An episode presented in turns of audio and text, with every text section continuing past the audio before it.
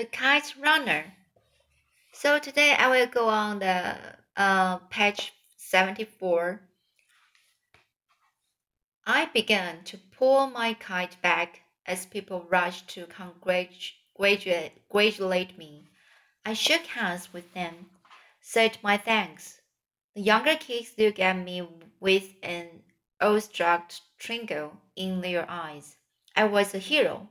Hands patted my back and tousled my hair. I put on a string and returned every smile, but my mind was on a blue kite. Finally, I had my kite in hand. I wrapped the loose string that had collected at my feet around the spool, shook a few more hands, and trot, trotted home with a rich wrought iron gaze. Ali was waiting on the other side. He stuck his hand through the bars. Congratulations, he said. I gave him my a spool, shook his head. Tashakor, Ali Jan. I was praying for you the whole time. They keep praying. We are not done yet. I hurried back to the street. I didn't ask Ali about Baba. I didn't want to see him yet.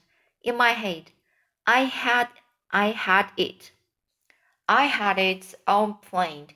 I'd make a grand entrance, a hero, prize the trophy in my bloodied hands. Hate Hex. Hex would turn and eyes would dark.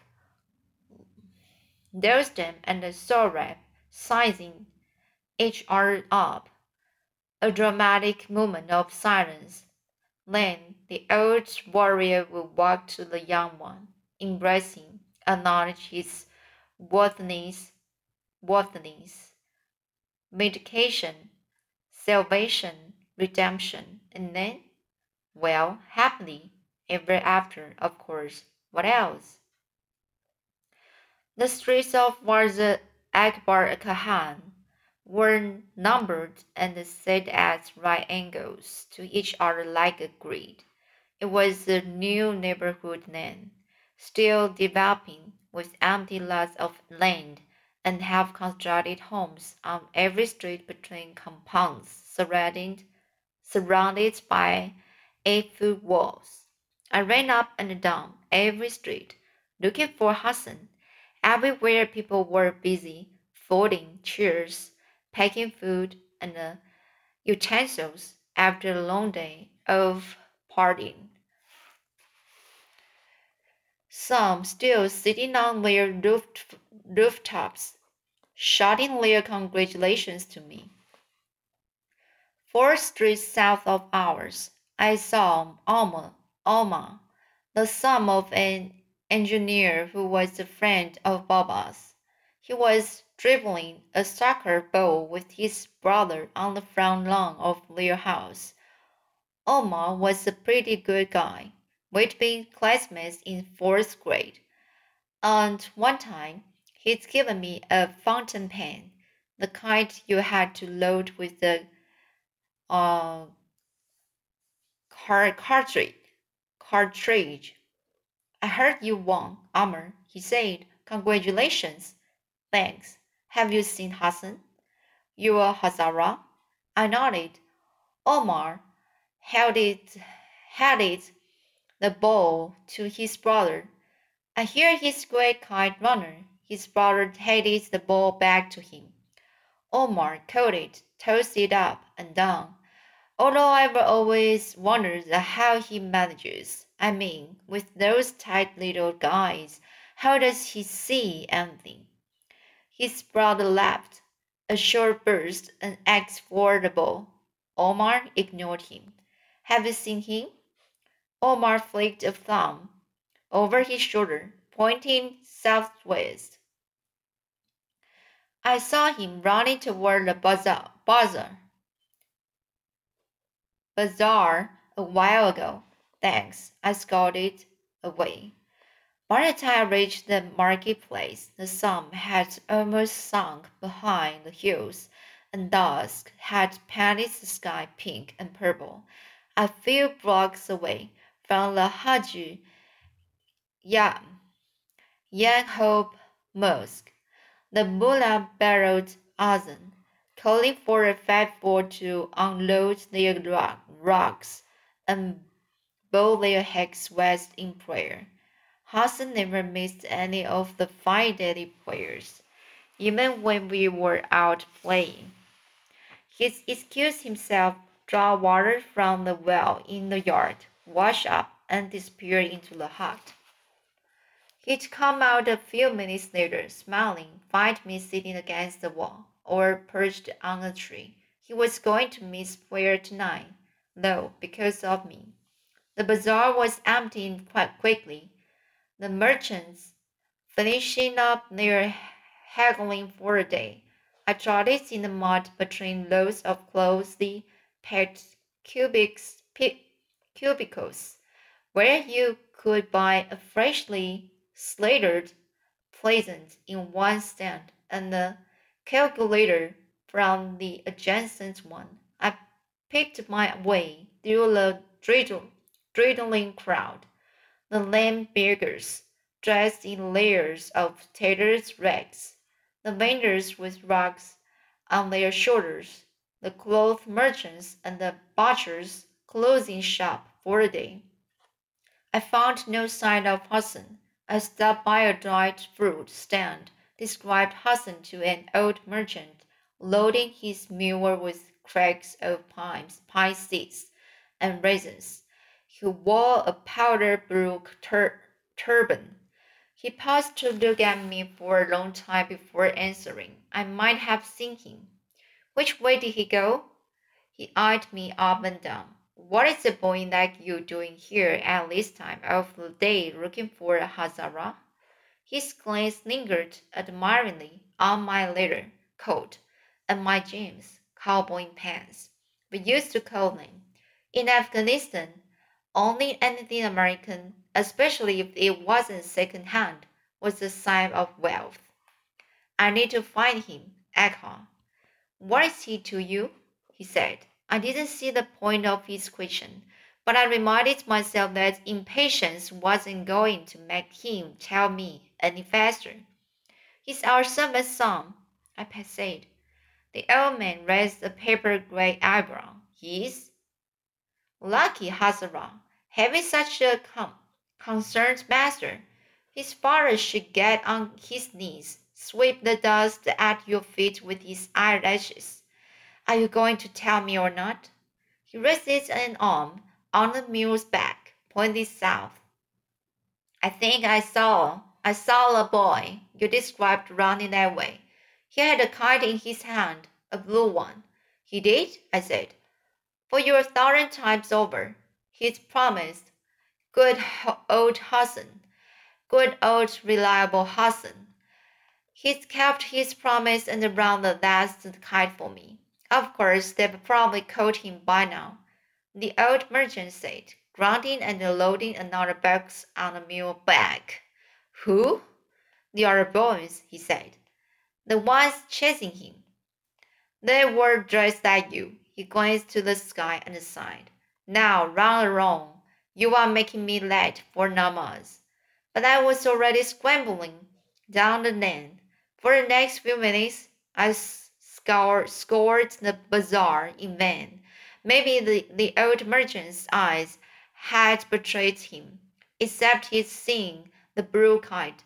The thought of getting my hands on Lake kite, I poked my head behind every lane, every shop, no sign of Hassan. I had begun to worry that darkness would fall before I found Hassan when I heard voices from up ahead. I reached secluded muddy road. It ran per, perpendicular to the, to the end of main thoroughfare bisecting the bazaar. I turned onto the rotted track and followed the voices. My boots squished in mud with every step, and my breath puffed out in white clouds before me. The narrow path ran parallel on one side to a snow-filled ravine, low through which a stream may have tumbled in the spring. To my other side stood rows of snow-burdened cypress trees, papers among, flat-topped clay houses, no more than mud shacks in most cases, separated by narrow alleys. I heard the voice again, louder this time, coming from one of the alleys. I crept close to the mouth of the alley, held my breath, peeked around the corner. Hassan was standing at the blind end of the, the alley in a defiant stance, fist curled, legs slightly apart. Behind him, sitting on piles of scrap and rubble, was a brookite, my key to Baba's heart. Blocking Hassan's way out of the alley, out of the alley were three boys, the same three from that day on the hill, the day after Daud Khan's coup. When Hassan had stabbed us with his slingshot, Wali was standing on one side. Kamal, Ka, on the other, and in the middle, Assef. I felt my body clench up and something cold rippled up my spine. Assef seemed relaxed, confident. He was trolling his brass knuckles.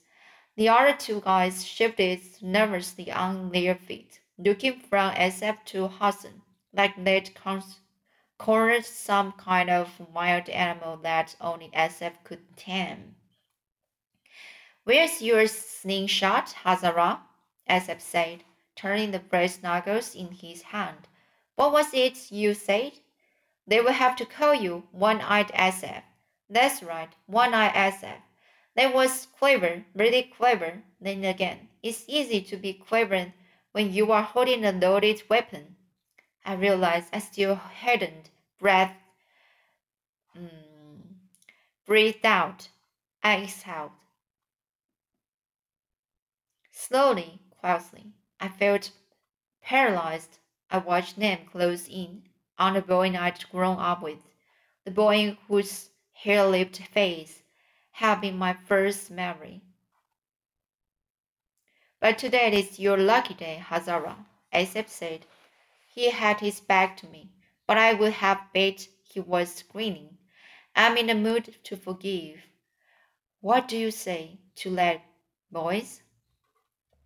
That's general, generous, Kamal, Kamal birded, especially after the rude manners he showed us last time. He was trying to sound like Assef except there was a tremor in his voice. The, then I understood. He wasn't afraid of Hassan, not really. He was afraid because he had no idea what Assef had in mind.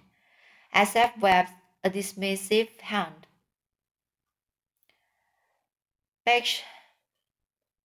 Bathsheba, forgiven.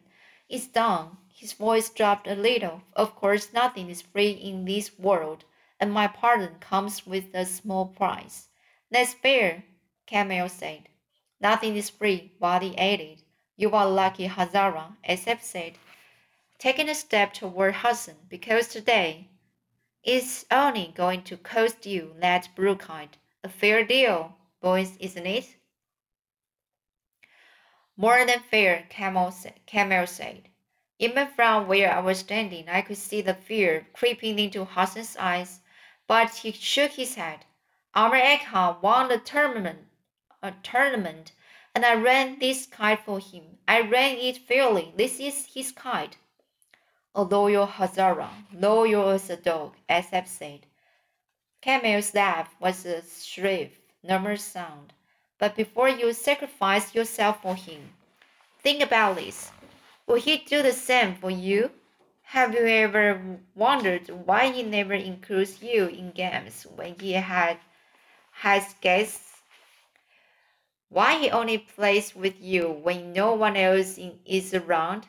I will tell you why, Hazara. Because to him, you are nothing but an ugly pet.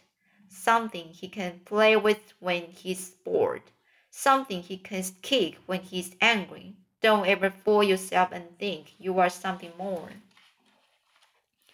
Eka and I are friends, Hassan said. He looked flushed.